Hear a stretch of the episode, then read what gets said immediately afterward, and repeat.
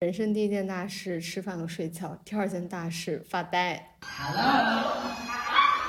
梦里，我跟老板调节我的工作时间，老板就会很生气，然后直接把我炒了。焦虑呢是不会消失的，它只会转移。呃，我的同事对我的形容词除了外向之外，还有亢奋，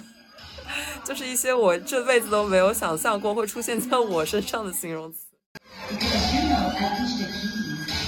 男性应该多多学习脱衣舞，难得提高教程。Old way 还有 Logan 这个东西，就是要百花齐放，就是要每个人都不一样，展现出你的 attitude。大家好，欢迎收听本期气泡 bubble，好久不见，这是我们频道的第四期内容。距离上一期发布已经过去了整整一个月，嘿嘿，我们又出现啦！在我们消失的日子里，我们的生活发生了一些值得与你分享的变化。如果你感兴趣的话，请继续听下去吧。在这一个月里面，我们的好朋友 Kiki 成为了一个彻头彻尾的打工人。说句实在话，在这几个月里面，我跟 Kiki 只见了大概两面左右，就是。你有一种错觉，就是这辈子你只能见到 Kiki 这两次。现在我们来有请 Kiki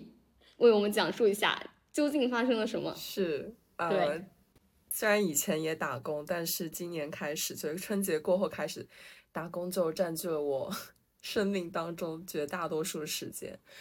而且工作也比较忙吧。就其实我接下这份工作之前，就直到那天早上去签合同的时候，我都好像没有意识到。这件事情现在会发展到这么严重，就那个时候，呃，同事还在跟我说，会真的很忙哦，会真的压力很大哦。我当时都是觉得啊，没关系，我可以 handle 这一切的。我还跟老板在商量，就是可以在家办公的时间，然后老板当时也是很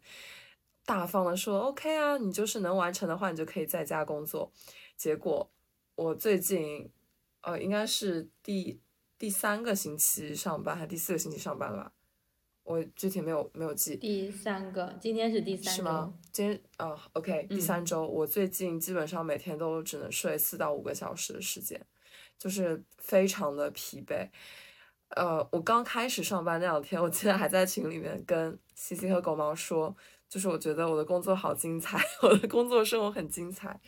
是的，我还有印象呢。是的，然后当时还因为感觉到很害怕，因为我当时正好在朋友家，然后也有跟他说，我说我有一点害怕毕业，然后就很害怕过上那种 every day is Monday 的生活。然后就是那个我的那个朋友，他就这么说，他毕业工作之后他就是这种感受。然后我当时就觉得我我很难耶。然后我在群里悄悄的问 Kiki，然后 Kiki 就说他觉得每天都有。学到新的东西，很好，什么什么什么的，嗯，是的，Kiki 那个时候还说，说自己觉得自己做的工作很有价值，然后就是让他感觉很充实之类的。我听了之后就是一个爆羡慕，确实是能学到很多东西，就是一直到现在这三个礼拜也都是每天都能学到很多东西，而且是我觉得不管是上什么学都学不到的，就是因为现在工作就是和人的交流嘛，然后我们老板就是也是。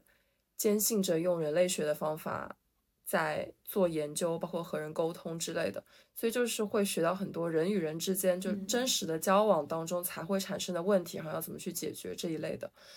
哇，然后就你就会觉得他好厉害，就什么东西，因为我我当时也讲，就是比如说我自己感觉做好了给老板看，然后他会给你提很多很多意见，然后你会发现你自己其实只做到百分之二十，还有百分之八十可以做。刚开始那几天，就每天都怀着很激动的心情去上班，然后觉得时间过得飞快。睡觉之前也是想着我要快点开始明天的工作，感觉明天的工作也很精彩。但是呢，就因为这样的工作不这样的生活太规律了，我在春节那段时间基本上都是六七，有的时候早上六七点钟才睡觉。现在工作就是每天早上七点半起来，然后做。呃，通勤大概一个半小时，中间走四十分钟的路去上班，然后对，然后六点半下班算是早的了，是是最早的了。有的时候正常话是七点半，呃，最近几天加班的事我待会儿再说。然后下班了之后再走半个小时到舞蹈教室去上课，基本上是上到大概十点钟下课，再坐一一个小时的地铁回家，整理一下今天没有做完的工作，稍微收收尾，或者想一想明天要干什么，或者看看书。所以就每天睡觉的时间特别短，这样下来就有点真的。熬不太住了，就每天，因为我是我我不是 INFP 嘛，我就是说在上班的时候会有一些装役行为，就整个把所有的精力全部都释放在办公室里面了，以至于我的同事、我的老板还有最近见的客户对我的印象都是我是一个很外向的人。我当时就在心里一边觉得哇，我装的真的很成功诶，一边觉得其实真的不是这样，就是把所有的精力都在白天花完了。然后晚上又得不到足够的休息，我记得有一天我提前下班了一点，然后没有去跳舞，大概回家就是八七八点钟的时间，我就直接洗漱完睡了，然后一觉睡到第二天早上六七点钟，就是真的太累了。我最近也是在。尽可能的平衡一下自己休息的时间吧。哦，所以你把所有的社交能量都放在工作场合之后，你回家就像一个干瘪的气球，是吗？是的，是的，是的，就是只只能躺着休息。呃，我的同事对我的形容词除了外向之外，还有亢奋，就是一些我这辈子都没有想象过会出现在我身上的形容词，我都震惊了。但是有有没有可能说是工作发就是发掘出了你身上的另外一面？我觉得也不是说发掘吧，甚至就是强迫。我觉得就是就有可能有一种工作表演型人格吧。在工作上会，我觉得你 跳舞也有，Kiki 就是跳舞也有表演型人格，工作也有表演型人格。然后我们最近在做一个活动，就是会可能会认识很多陌生的人。然后我的老板给我的任务就是去跟所有人聊天，然后加到所有人的微信。天呐，对我来说就是一件。乍一想会有点社恐的事情，但是一想这是工作就没有问题了。好哇，不错。就你在工作中要扮演一个完全不是你的人，就听起来就很牛，但是听起来就就就挺累的。但我我觉得其实我在有在工舞蹈工作室学到很多，哎，就在社交这方面，而且我觉得就是跟大家之间的互动会给我很多底气，就是我可以社交，哎，因为那天带带客户去。工作室参观的时候，就还蛮神奇的。我突然意识到，我认识这个工作室里所有的人，就是他们在上课，我就在外面跟他们每个人打招呼，然后跟亲近的朋友，他等他们下课出来，还会跟他们拥抱什么的。然后就是这一点也会让客户很震惊，就是他觉得我们社群之间有一种黏黏的感觉。然后我也是那一天晚上才突然发现的，就其实我。我有这一面，我有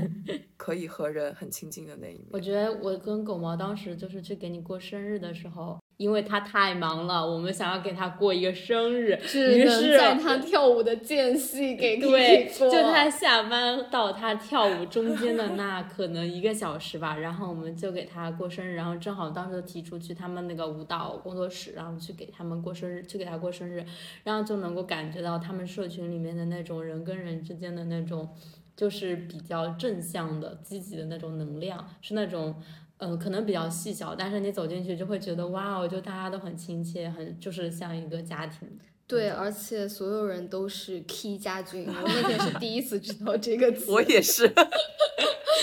我还以为你们经常互称 K 家军呢。没有，没有哎，我也不知道为什么那天晚上就开始叫起来了。但真的有一种感觉。就是你跟那个社群里面的所有人，哪怕不哪怕是不熟的人，也是有一种，就是你们有一种疏远，但是又很亲密的感觉。就是前两天，Gail 还跟另外一个朋友说，他发现我最开始在工作室的时候，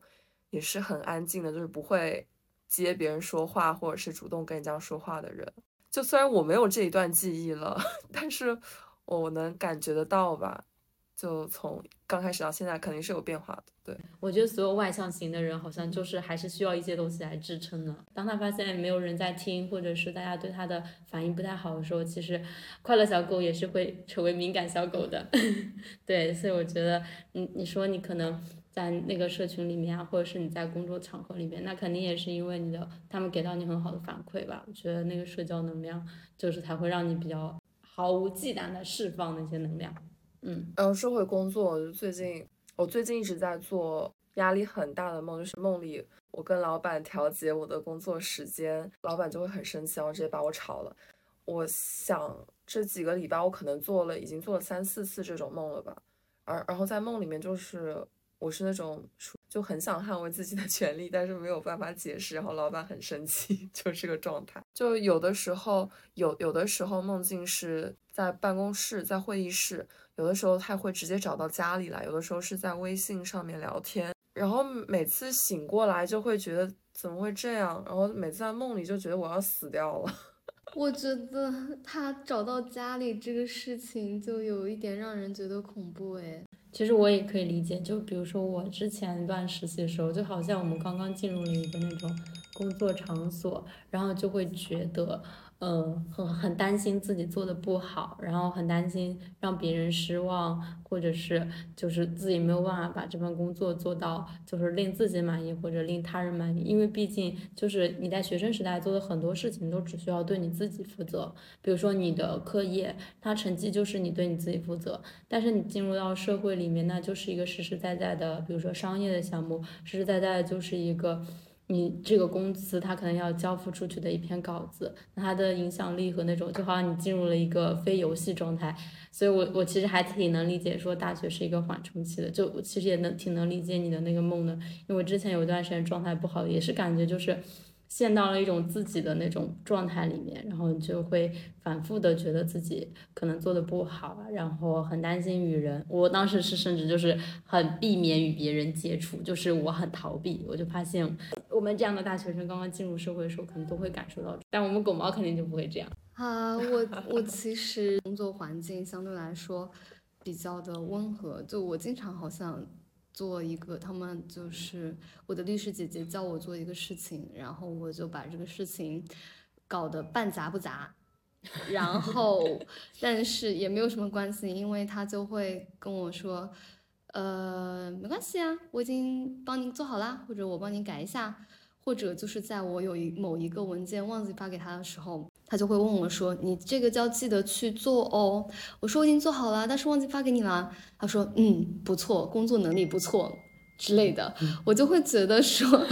就是有一些宽容，对，有一些宽容，而且我会觉得说，好像我的工作也不是那么重要嘛，那我就不需要对我自己那么严格。但是我会有那种感觉，就是我会觉得自己始终没有很独立的做一件事情。就比如说，我当时也是，也会有一个编辑来带你，然后你就是知道你跟真实的受众，或者是你跟真实的读者中间隔了一层编辑，就，然后你完就是你并不知道你自己究竟能做到什么样的程度。就是如果他对你的改动非常大的话，我就会觉得我这个东西可能就不是我做的了，就是他就没有那种嗯，我原本在这份工作里面享受到的那种成就感。或者是那种东西，就就会有那种方面的担心。一个朋友给我分享李诞他写那本书里面，年轻的打工人啊，刚 刚开始工作的时候，不要害怕你的上级把任务交给你的时候，预期就是你会搞砸。你为什么觉得他会把一个不能搞砸的事情交给你呢？如果真的是这样的话，你就赶紧离开。一个靠谱的领导是不会这样的。所以我有的时候就是在自己没有做好一些事情的时候，或者没有做到一百分的时候，就会。想起来这段话，就鼓励自己一下，其实是可以犯错的。我觉得 Kiki 你的那份工作的问题就是，我我作为一个外人来看，我觉得最大的问题就是他加班这个事情，而且他好像对你的时间没有那么的尊重。就比如说，我觉得每个人都会有自己的行程安排，但他却会突然的让你加班或者怎么样，而且我甚至不知道你有没有加班工资。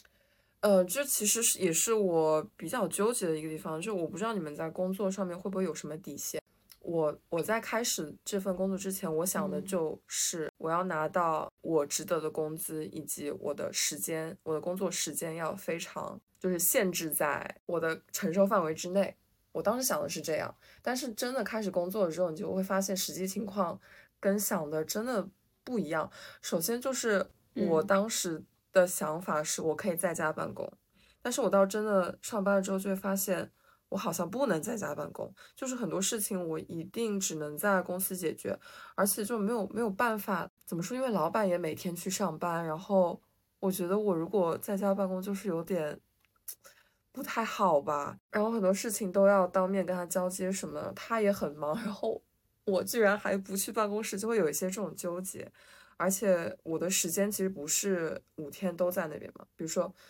呃，我周四下午是心理咨询的时间，就我每周都固定那个时间去心理咨询，所以我肯定这一块时间是不在公司的。而且当时老板也答应的很好，就是你就是这段时间可以去，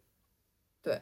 但是呢，今天就出现了一个问题，他今天晚上告诉我周四要陪客户，然后我的时间就必须要调整啊，就是这种很。纠结的东西，我就好像没有办法，我的我的那个界限好像就被模糊掉了。嗯，等一下，我有一个问题，就是这个工作是非你不可的工作吗？是的，我觉得我有点理解当时为什么就是我想要从我当时工作那个公司的媒体转去做咨询，也就做研究员，就跟做跟你类似的工作的时候，我们那个 leader 打电话跟我说 让我不要去做这个工作，他跟我说压力真的很大，而且。很多对商业的东西不像，因为我们自己做媒体的话，你就是比如说我可以延后啊，比如说我今天发，明天发，只要我一周之内发三篇就可以，就有一个就是一个缓冲地带。对于商业的东西，可能就是那个客户他就是一个死线，就是一个 D D D L，他就是你必须就是在加班。我就是能想象，如果我明天去开会跟老板说一定要周四吗？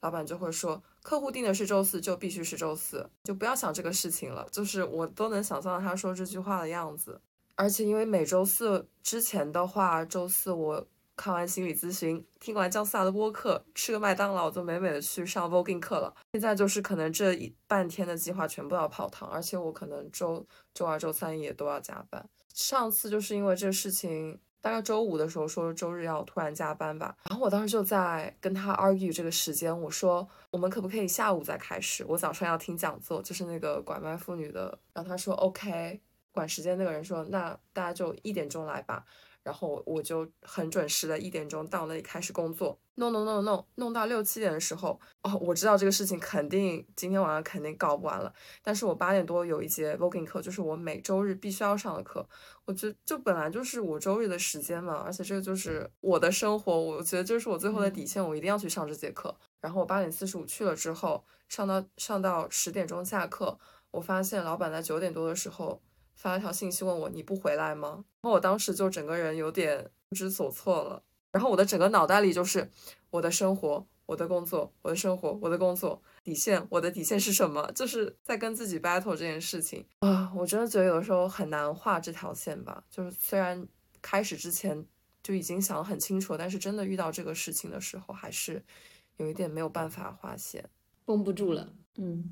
而且我想到，就是说狗毛和你的工作其实是有一个区别的，就是狗毛还是实习生，但是 Kiki 是正职，就等于说他现在打的工就是一个正常的社会职员，比较像我们将来进入社会以后真实的状态了，就不是像，其实我觉得实习生还是有一定的豁免权的，还是有一定的那种，就是也没有就是这份工作重要到你非要加班，然后重要到非要来占用你的时间的那种。虽然我以前也被占用过哈，但是因为我自己没有什么像你这样就是很固定的那种秩序，可以给你生活建立秩序感的那种呃日程，所以我就觉得还好，嗯，可能是我以后的工作最后还是要跟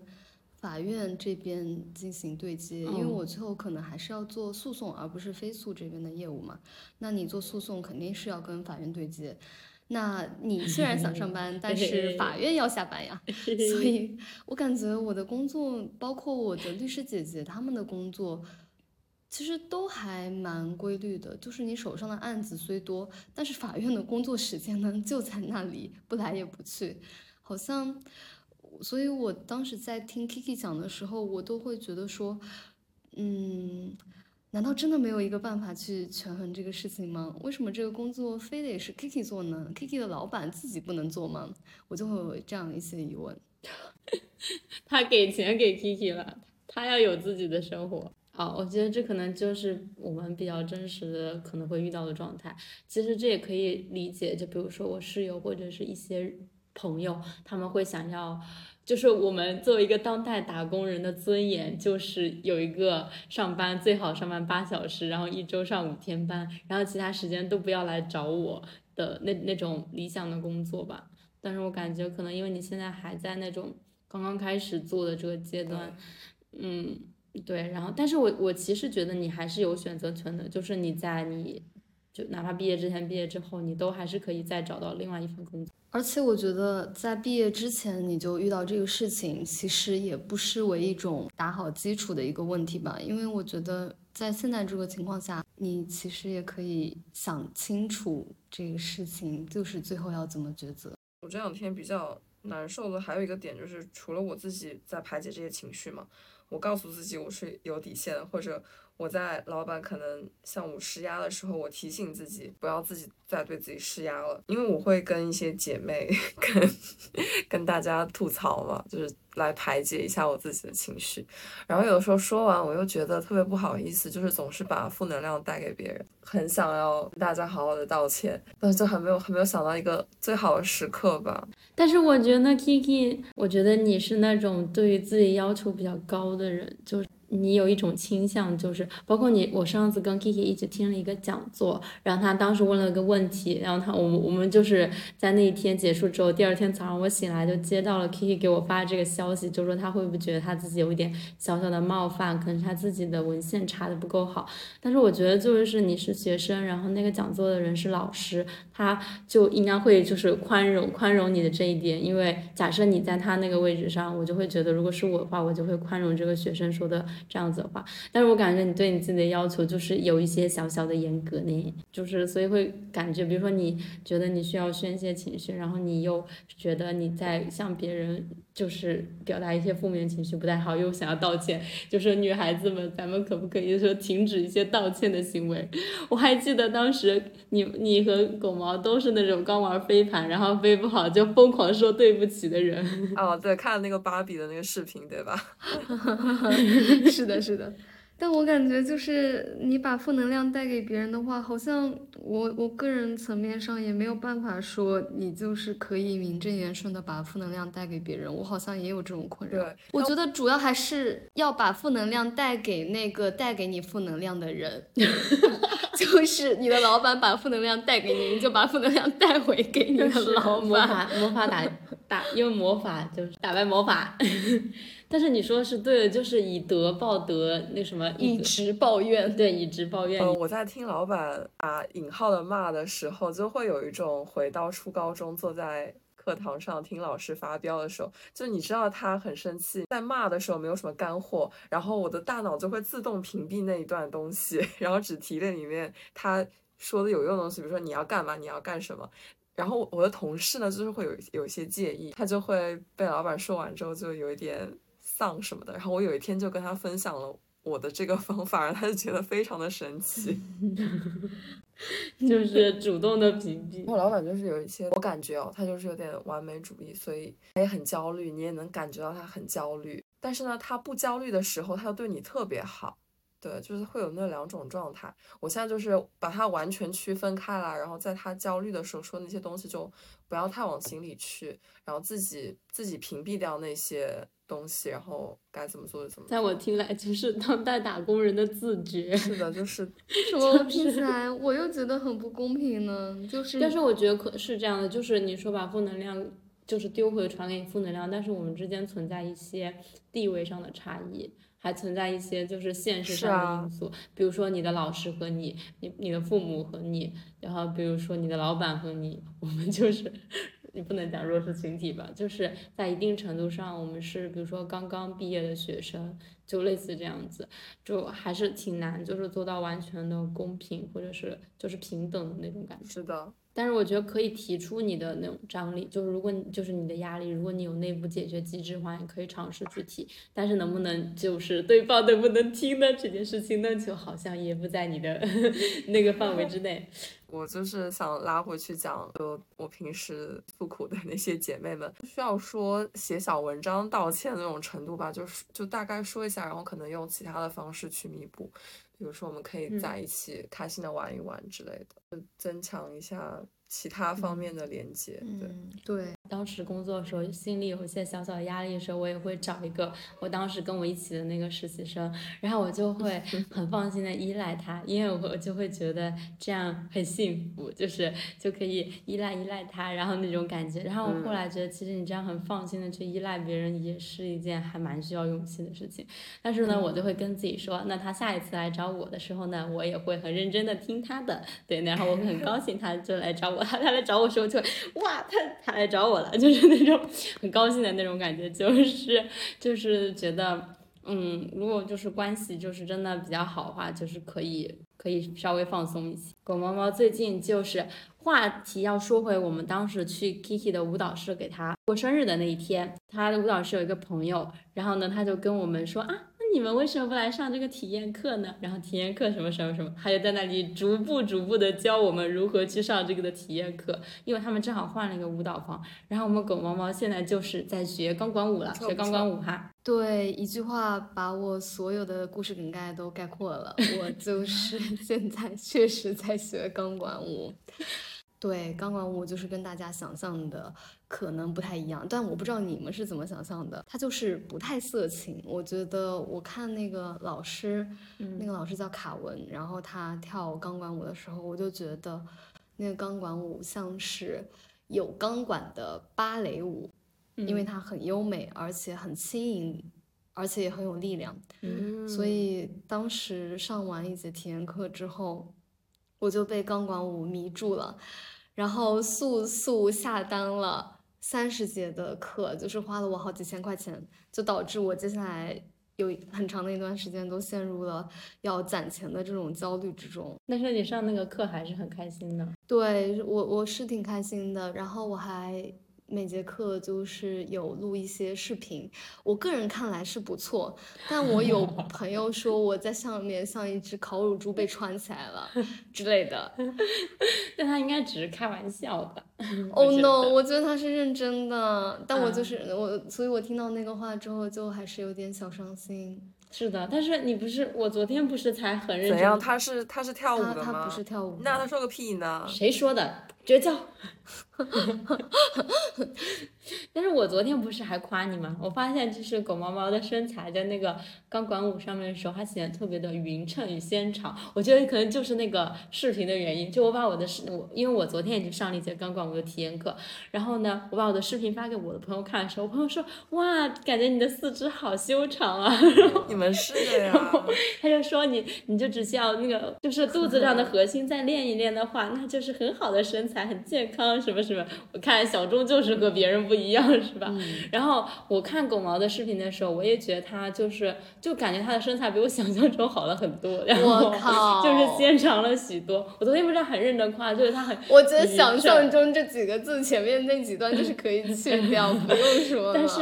但是我那个想象已经是嗯三年前了吧，两年前那个第一次看到他的时候那种感，那那个时候的一些印象，就有可能我的记忆已经开始出现了一些就是。那个了，嗯，那个老师有长长的，一直长到腰间的直发，然后笑起来特别好看。虽然人小小一只，但是每一丝肌肉都是让你感觉这个人他就是跳舞的，然后非常的匀称。然后他，然后他，他就是有一种感觉，就是他特别像我们身边，就是我跟那个 C C，我们都在浙江长大嘛，特别像是在浙江操着一口非常不标准的普通话的。你的身边的某位老师，或者是某位邻居，就是那种对你特别好、特别温柔，然后又没有距离感的老师的感觉。对，然后我当时还说，我觉得，嗯，就是没有说他不好意思，我觉得他特别像我初中的那个数学老师。我初中数学老师就是呢和了，就是有点分不清楚，但是他每次都会很温柔的笑，然后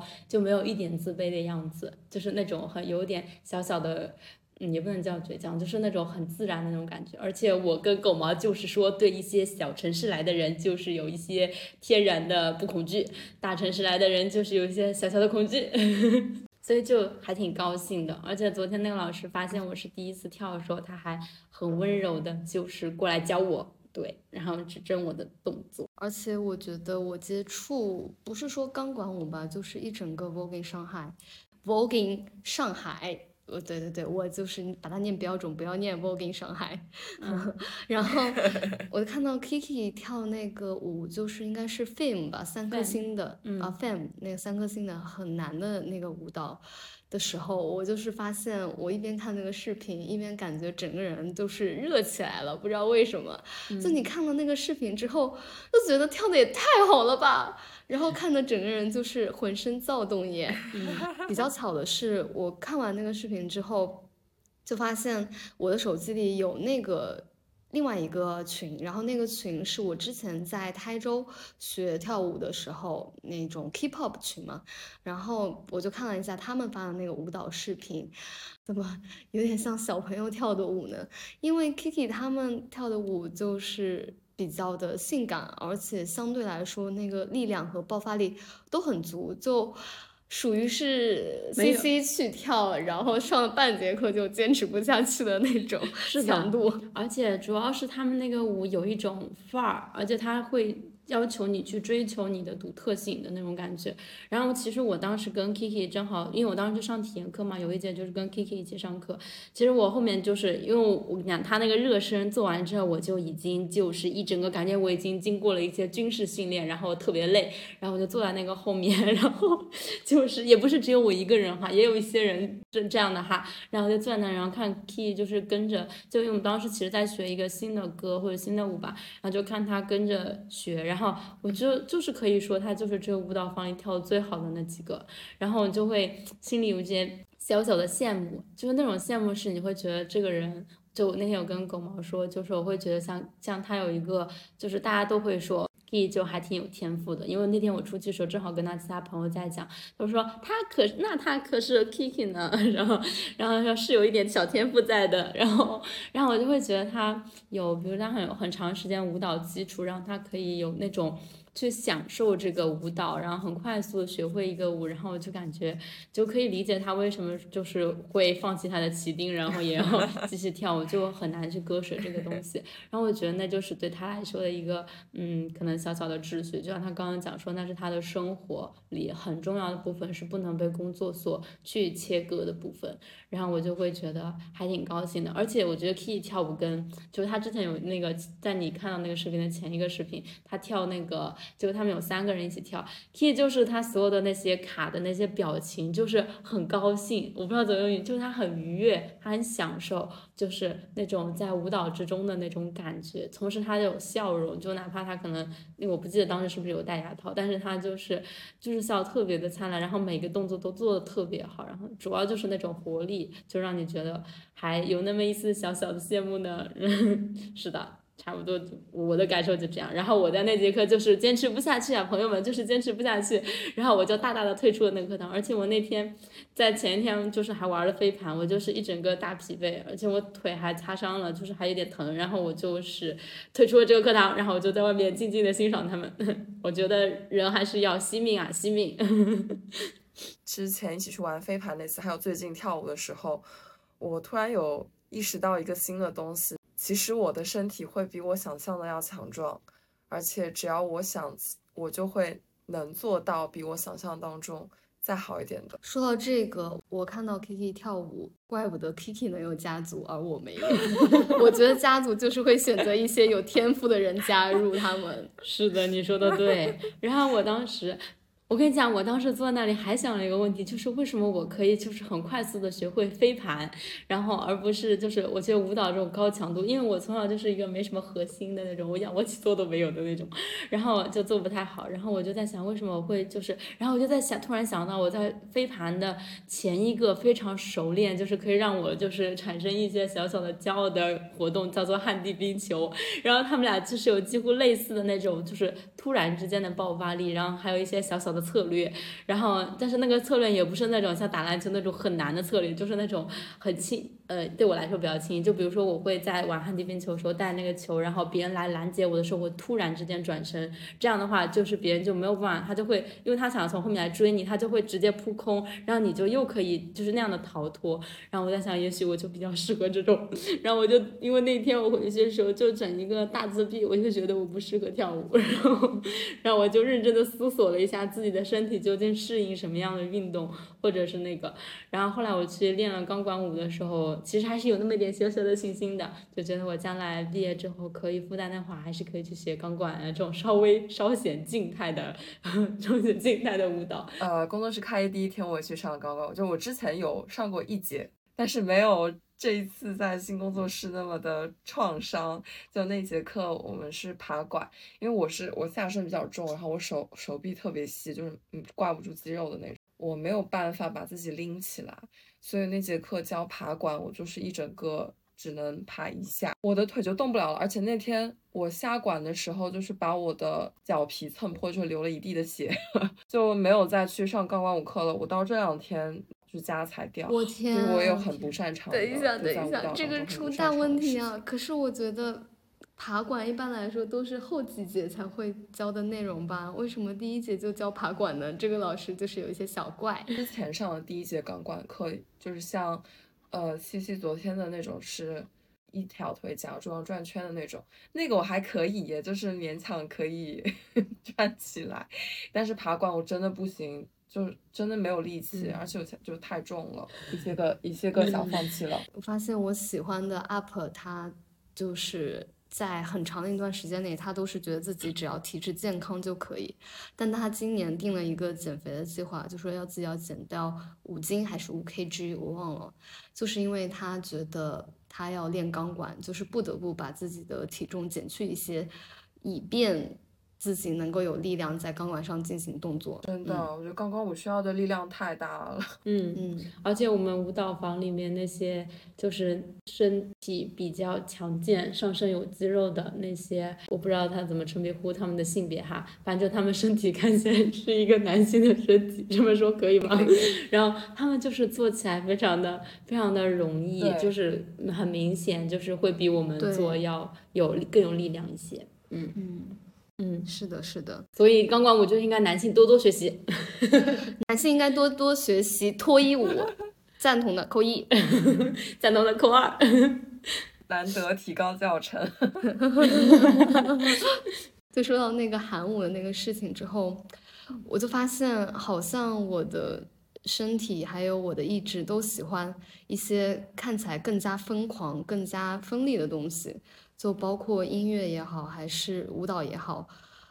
嗯，所以我看到 Kiki 跳那个舞的时候，我就发现，哇，那个是如果可以，我一定会去学的一种舞蹈，而不是像 K-pop 也好，或者是比较甜美的舞蹈也好，我觉得那个东西不是我本身喜欢的东西，就好像我平常，嗯，可能会。有的时候会压抑自己吧，因为好像这个社会就是对于女性的得体有很多方面的要求。嗯，但是我发现，在我听到那些女性有大声尖叫，或者是像叫床一样的呻吟的那种音乐的时候，我会非常非常的兴奋。然后我就在 Kiki 的舞蹈里面发现了这种能够让我在视觉上也兴奋的东西，嗯，就是那种疯狂而且性感的东西。嗯嗯，我觉得还挺牛的。对，我觉得就是喜欢的感觉，就是我已经厌倦了一些东西，就是就像我当时。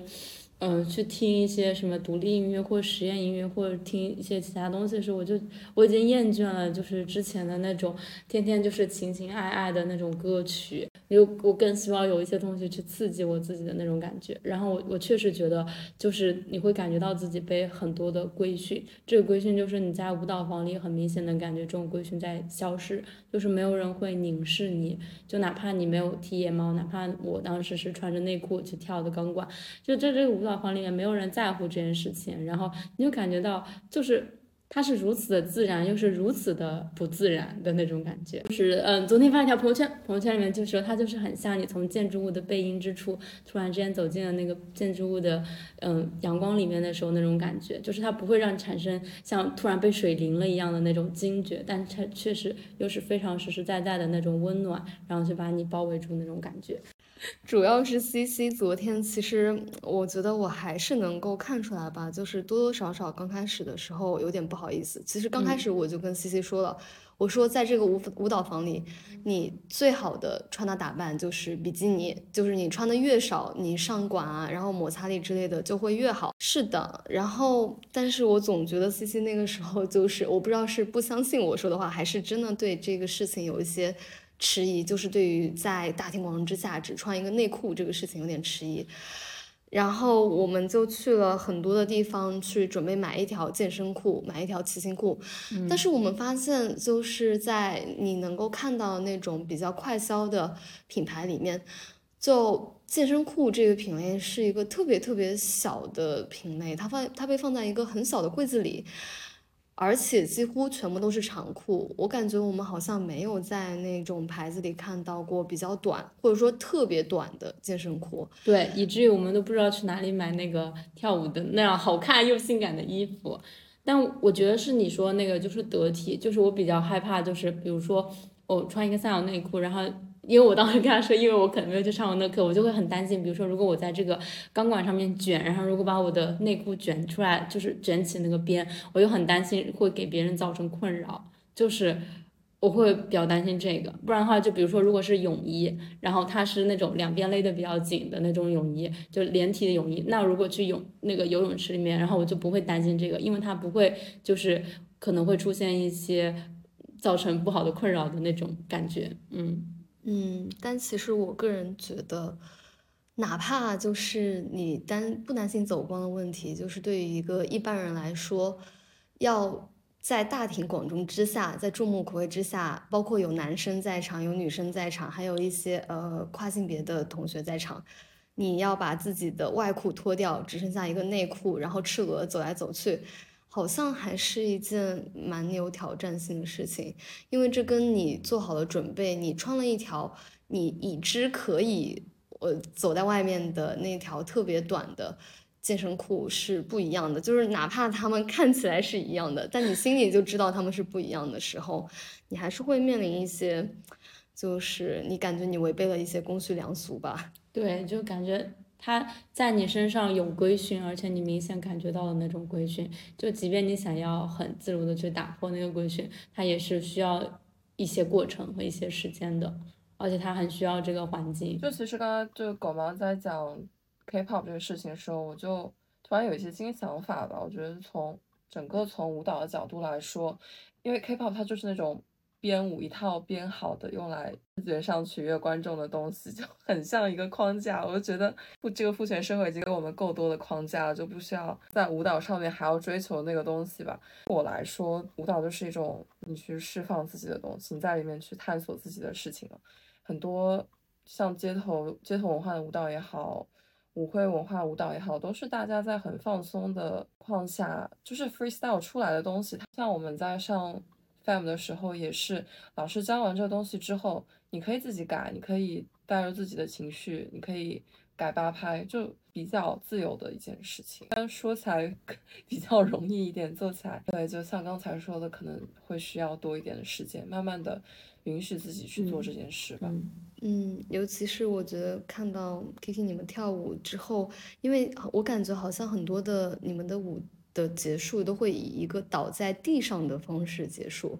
然后我第一次看的时候就发现你们就是倒在地上的时候，就是那叫一个千姿百态、姹紫嫣红，就是 像花朵一样倒倒在了任何一个方位，我就觉得哇哦，就是真的。我到那个时候才体会到，第一节课我上 Old Way，然后 Max 那个老师他就说，Old Way 还有 Voguing 这个东西就是要百花齐放，就是要每个人都不一样，展现出你的 attitude，这个东西才好看。所以对，在那个瞬间我才感觉到你们的 attitude 真的就是很不一样，然后我就有被最后那个画面触动到。嗯，可是我最近也在想一个问题哦。就其实很多人刚来到这个文化的时候，会觉得这文化里面的人很自信，然后有的时候就会觉得啊，他们是怎么做到那么自信的？然后自己是就从一个很不自信的状态来的。有的人，有的老师会教的时候就会说，你要 fake it until you make it。你们会相信这套叙事吗？就是你真的能够装出来那个样子吗？嗯，可以吧？我也觉得好像可以耶，因为我觉得我的人生就是一个挺明显的，就是我从小到大都在追求我原来有东西之外。等一下，我觉得你讲这个东西，但你不是 fake it，你就是可以 make it，只是你不相信自己而已。我觉得你讲的那一套东西，因为我知道 C C 大概要说什么，就是一个小姑娘从一个比较不好的处境，慢慢慢慢的追求到了比她想要的更多的东西。但是我觉得 C C 的这套叙事里面，很大程度上就是 C C 本来就值得这些东西，或者说就是因为他身上这些特质，才会让他成为现在这个人。但他没有去 fake it，我觉得。但是我是相信 fake it 这一套的。那你讲。我讲不出来，但我相信。就是我当时去做一个播客，然后我就就提出来就做这样，就列了整个项目。那其实那个是我第一次就在没有任何编辑带我的情况下，我就完全自主的去做这样一件事情。然后我一个人去北京出差，然后去把这个工作给做完。但我当时就是很虚啊，但是我在走进那个那个播客室的时候，我都都很虚。然后我就跟我自己说。呃，就是说我很可以，我很有经验，然后我可以把我想要问出来那些东西问出来，然后我知道那个开始之前都是就是。也那个，我觉得也可以理解为 fake it，就是我假装我非常的有经验，然后我就去做了这件事情，然后是证明就是做的不咋地，但是我还是觉得我是可以在后来 fake it make it 的那种。可能在我跳舞的时候，大家也会觉得我其实是一个很自信的人，但是我没有哎，呃，感觉能装出来，但是真的有有岔子出现的时候，就会很害怕露怯吧。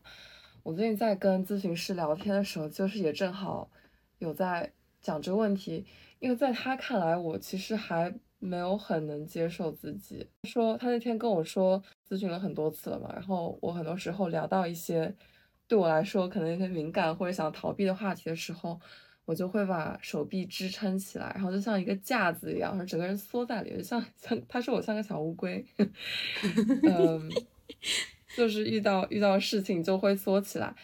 然后其实我。可能外人看上去我很自信的、很美的那些东西，只是我努力造出来的那个小乌龟的壳子，make 呃 fake 了那个壳子，make 了那个壳子。但是我自己在真的遇到困难的时候，还是会缩进去的。他他觉得我还是不太够接受自己吧。但我最近就是在在看我舞蹈视频的时候，我我觉得我以前也是那种会把四肢收的离身体很紧的这种跳舞的方式，但最近就会好了很多。而且就是上次我们一起玩飞盘的时候，西西还说我整个人很灵活，就在挡发飞盘的时候，对，像八只脚的章鱼，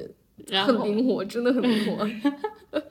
防都防不住，对，就是有一种慢慢张开的感觉吧，但还还还是得，嗯嗯。但我觉得这个也是一个慢慢的改变，就是你不可能 fake it，然后立马就 make it。对，我觉得他肯定还是会给你一些积极的心理暗示。嗯，就他其实那句话想讲的就是积极的心理暗示。嗯，就但我觉得我其实是我前两天在跟朋友讲了，就是我觉得我们有的时候就是要盲目的去信任自己的直觉，因为你在你的理性判断之。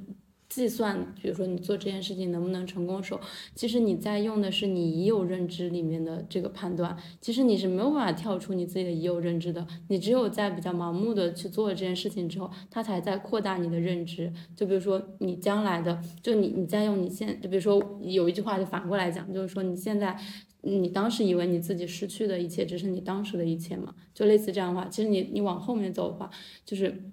你的已有认知在扩大，就是或者是。就是跳出那个的话，就是说这个你用这个直觉，也许就可以跳出那个东西，然后你就可以，就是在这件事情上面。嗯，就我们之前聊了一个话题，就聊到说我们就是玩飞盘，然后丢的不好嘛，然后一般来说丢的不好是正常的事情，但是就女生会道歉嘛，很多女生包括我，然后包括 Kiki 也会，然后我就想到说，我跟 CC 去跳钢管舞，不是录了一个视频吗？就我在第一次跳钢管之后。就像 Kiki 说的一样，就是你在跳的那个瞬间，你可以觉得自己好像是 fake it，但跳完之后，或者你出差错之后，你就会回到那个缩在壳里的状态。因因为我就发现，我第一次跳钢管，跳完了之后。给大家鞠了个躬，我也看到了，我当时都不知道你为什么要鞠躬，我就是说这是一个大家就是都要鞠的躬吗？然后我在看西西跳舞的时候，西西跳完了之后好像也给大家鞠了个躬，就这个东西它变成了一种潜意识的，就是不好意思让你的眼睛受到了污染，就这种感觉，所以我就觉得好像。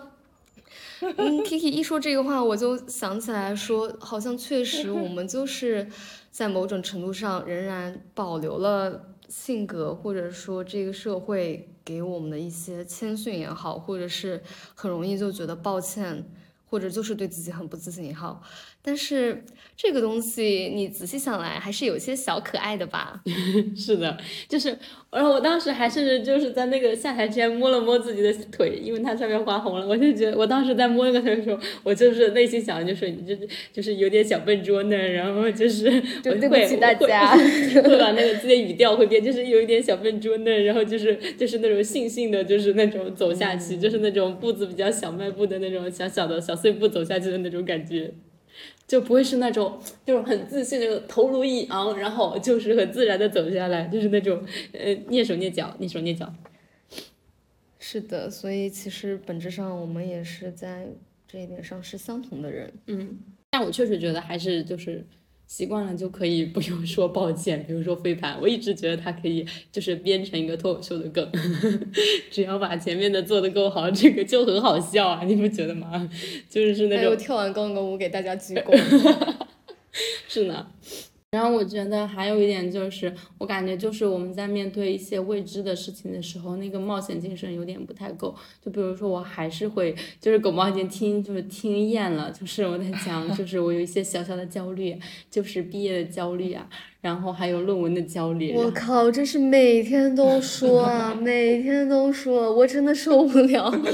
我就是可以打一个卡记录，看看哪天我们见面，C C 不说这个事情。但是就是有一些很琐碎的事情，虽然你知，就是你感觉你你知道，就是你肯定能毕业的，但是你就是就那些学校的那些琐事，就是让你真的很烦。而且由于我现在就是还没有找到一个工作，然后就是虽然说吧，有不确定性也是一件好事，但是呢，有不确定性也会代替你就是出现很多焦虑。以至于我那天跟那个朋友，他也是有点小焦虑，然后我就跟他说，那你就继续焦虑吧，就他还是一个抑有有点抑郁症的小朋友，然后我就跟他说没有关系的，我就我现在已经不准备跟你说啊放轻松啊什么没关系，我说没关系，抑郁呢，我现在已经得出一个结论，就是抑郁阶那个焦虑呢是不会消失的，它只会转移，它只会从这件事情转移到那件事情，等我工作忙完之后，我肯定又要焦虑一些其他的事情，比如说我去哪里毕业旅行。比如说，我到底能不能在上海的现在这种疫情的情况下出去毕业旅行？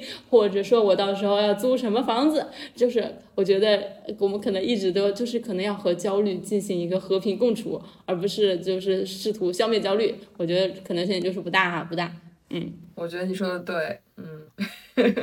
就是我昨天也在听一个播客，他在讲大家感觉自己要被耗尽的时候。其实你不用想着我度过这段时间去放一个月或一年的假，其实有的时候你真的很精疲力竭的时候，只要休息十分钟就够了。对，就给自己十分钟什么都不想的时间放空一下，然后再重新投入回去。我虽然还没有，我虽然还没有实践过，但我感觉他也说的对。嗯，但是我和狗毛就是发呆的频率已经在逐逐渐上升了，十分钟是不够的，就是一天可能要发两个小时的呆吧。对，我现呃，我现在也在发呆，就是有的时候会太累了，嗯。人生第一件大事，吃饭和睡觉；第二件大事，发呆。